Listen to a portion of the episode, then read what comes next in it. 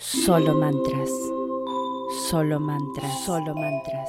Solo mantras. Solo mantras. Solo mantras. Solo mantras. Solo mantras. Solo mantras. Solo mantras. Solo mantras. Solo mantras. Solo mantras. Solo mantras. Bienvenidos a otro episodio de Solo Mantras. Seguimos con la lectura del libro La vida es un juego y cómo jugarlo de Florence Scoven traducido por el señor Mauricio Chávez Messen.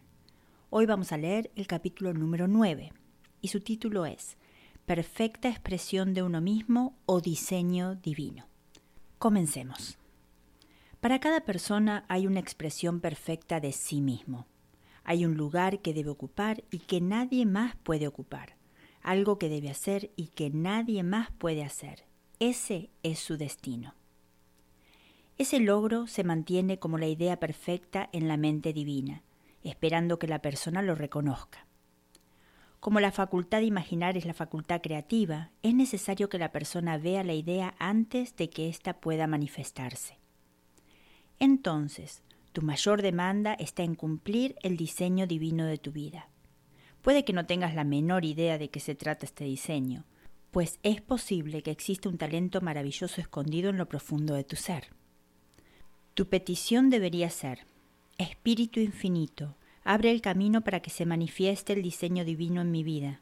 Deja que el genio dentro de mí sea liberado.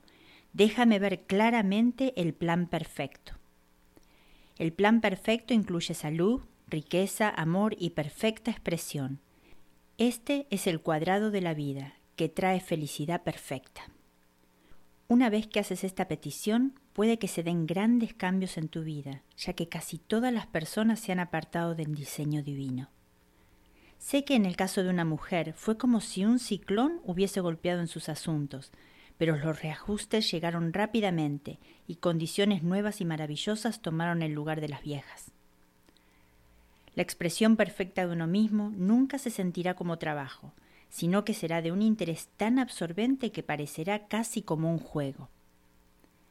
El estudiante también debe saber que a medida que ingresa en el mundo financiado por Dios, la provisión necesaria para su expresión perfecta estará a la mano. Muchos genios han luchado por años con el problema de la provisión, cuando su palabra y su fe hubiesen liberado rápidamente los fondos necesarios. Por ejemplo, un día, después de clase, un hombre vino y me entregó un centavo. Me dijo, solo tengo siete centavos en este mundo y voy a darte uno, porque tengo fe en el poder de tu palabra. Quiero que pronuncies la palabra para que yo logre expresión perfecta y prosperidad. Yo pronuncié la palabra y no volví a verlo hasta un año después.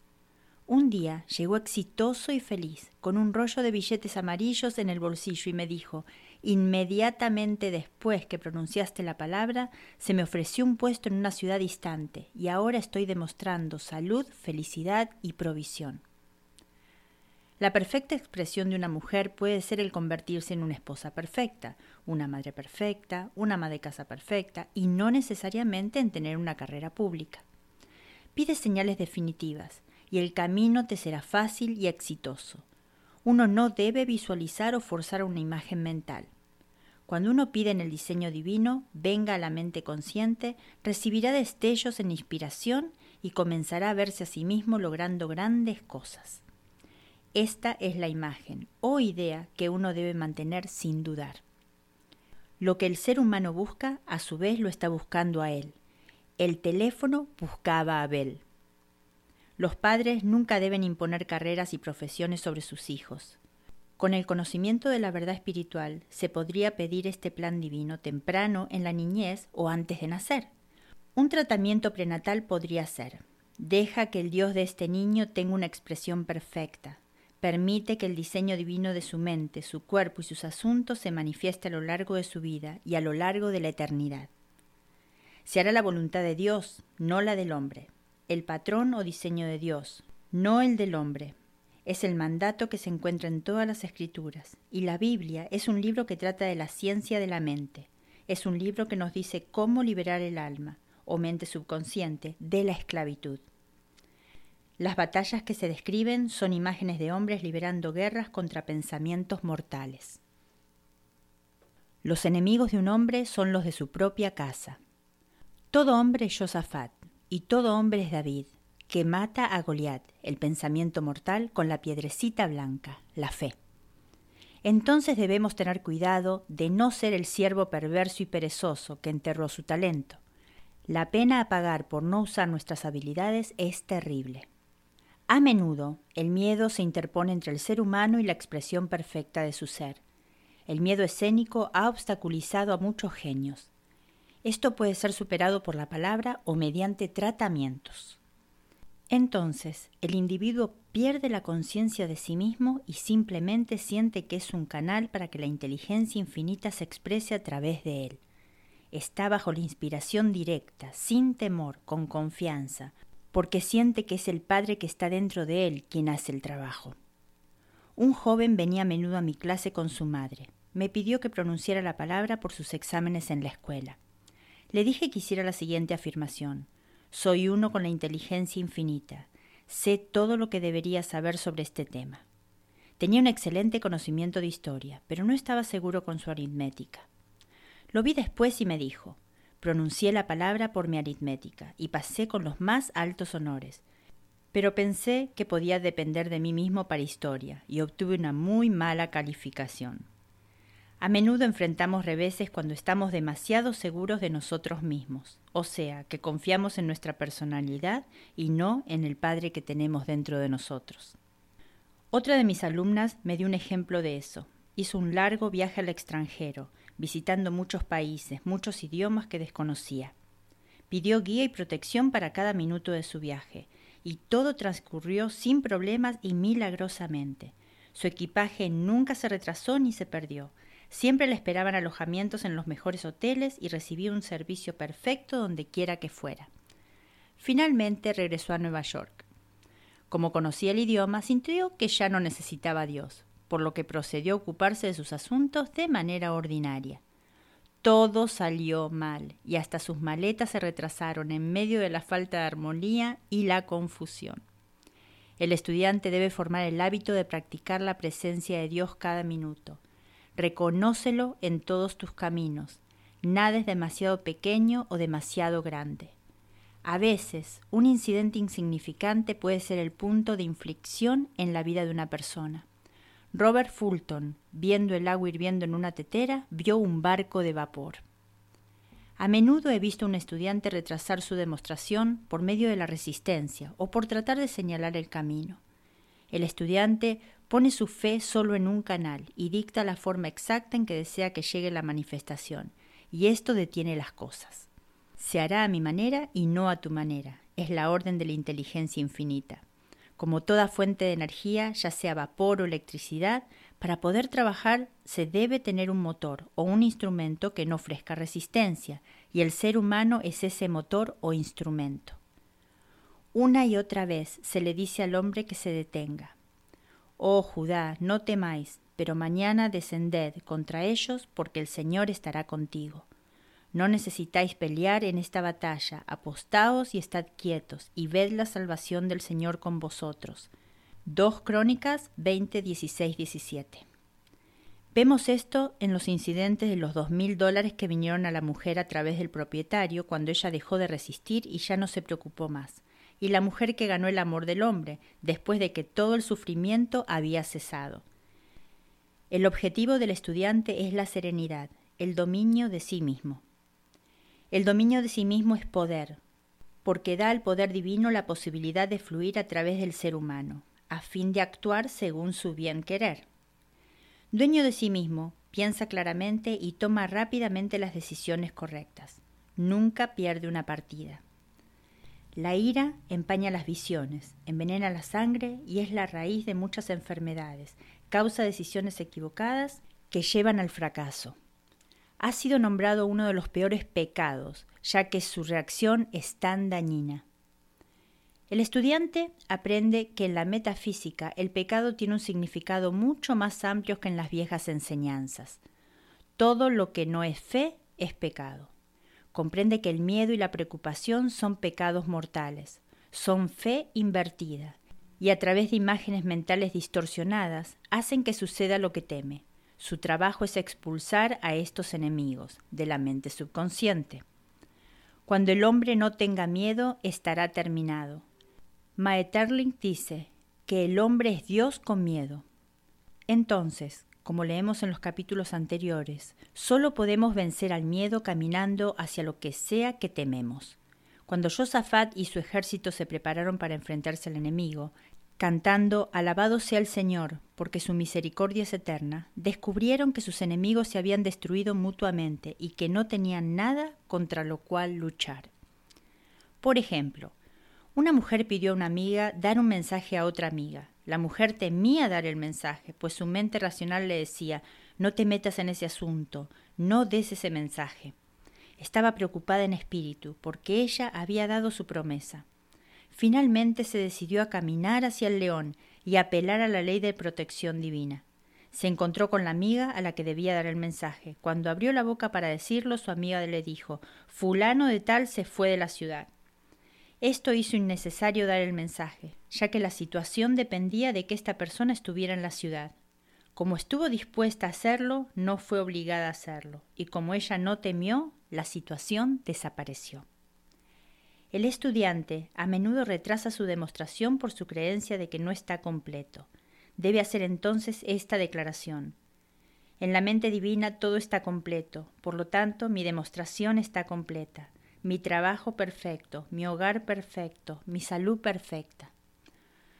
Todo lo que pide son ideas perfectas registradas en la mente divina y deben manifestarse por la gracia de una manera perfecta.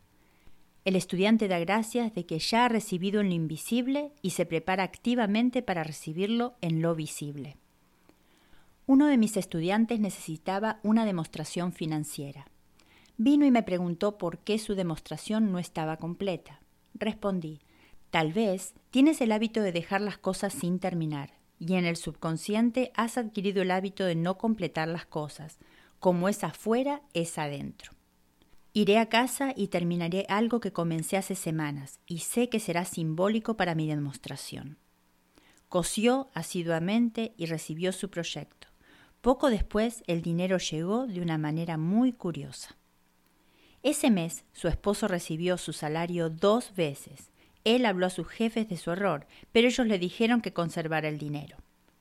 Cuando uno pide creyendo, debe recibir, porque Dios crea sus propios canales. A veces me han preguntado, supongamos que uno tiene varios talentos, ¿cómo saber cuál elegir? Pide que te sea demostrado en forma definitiva. Di, Espíritu infinito, dame una señal definitiva, revélame mi expresión perfecta, muéstrame qué talento debo usar ahora. He conocido personas que repentinamente comienzan en una nueva línea de trabajo y con poca o ninguna capacitación ya están totalmente preparadas. Por lo tanto, haz esta afirmación. Estoy totalmente preparado para el plan divino de mi vida y sé valiente para aprovechar las oportunidades. Algunas personas son dadores alegres, pero muy malos receptores. Rechazan los obsequios por orgullo o por alguna razón negativa, bloqueando así sus canales e invariablemente terminan con poco o nada. Por ejemplo, a una mujer que había regalado una gran cantidad de dinero se le ofreció un regalo que valía varios miles de dólares. Ella se negó a recibirlo, diciendo que no lo necesitaba. Poco después sus finanzas se complicaron y terminó debiendo precisamente esa cantidad. Uno debe recibir con gracia el pan que regresa a sobre el agua. Libremente has dado, libremente recibirás. Siempre existe el equilibrio perfecto entre dar y recibir, y aunque uno debe dar sin pensar en los retornos, viola la ley si no acepta los retornos que le llegan, porque todos los dones son de Dios, siendo uno simplemente el canal. Nunca se debe tener un pensamiento de carencia sobre el dador. Por ejemplo, cuando el hombre me dio su centavo, yo no le dije, pobre hombre, no puede darse el lujo de dármelo. Yo lo vi rico y próspero, recibiendo su provisión. Fue este el pensamiento que le trajo esa provisión. Si uno ha sido un mal receptor, debe transformarse en un buen receptor y aceptar incluso un sello postal si alguien se lo da, y de esa manera abrir sus canales para recibir. El Señor ama al receptor alegre, así como al dador alegre. A menudo me han preguntado por qué un hombre nace rico y saludable y otro pobre y enfermo. Donde hay un efecto, siempre hay una causa. No existe el azar. Esta pregunta se responde a través de la ley de la reencarnación. Atravesamos muchos nacimientos y muertes, hasta conocer la verdad que nos libera. Somos atraídos de vuelta al plano terrestre a través del deseo insatisfecho, para pagar deudas kármicas o para cumplir nuestro destino. Aquel nacido rico y saludable ha tenido imágenes en su mente subconsciente y en su vida pasada de salud y riqueza, y el pobre y enfermo de enfermedad y pobreza. El ser humano manifiesta en cualquier plano la suma total de sus creencias subconscientes. Sin embargo, el nacimiento y la muerte son leyes hechas por el ser humano, porque la paga del pecado es muerte. La caída de Adán se da en la conciencia por creer en dos poderes. El ser humano real, el ser humano espiritual, no tienen nacimiento y es inmortal. Él nunca nació y nunca murió como era en el principio, ahora y siempre lo será. Entonces, a través de la verdad, somos liberados de la ley del karma, del pecado y de la muerte, y se manifiesta en el ser humano hecho a su imagen y semejanza. Nuestra libertad llega a cumplir nuestro destino, llevando a la manifestación el diseño divino de la vida. Tu Señor te dirá, bien hecho, siervo bueno y fiel, has sido fiel en lo poco, te haré amo de mucho, incluso en la misma muerte. Entra entonces en el gozo de tu Señor, la vida eterna. Así llegamos al final de este capítulo. Espero lo estén disfrutando y como siempre les digo, espero que lo estén aprendiendo y poniéndolo en práctica. Estas enseñanzas son increíblemente milagrosas, maravillosas y son de oro para todo aquel que de verdad lo ponga en práctica, lo asuma y confíe y tenga fe en ello. No dejen de venir a visitarme a Instagram o a Facebook. Y como siempre, gracias por estar. Solo mantras.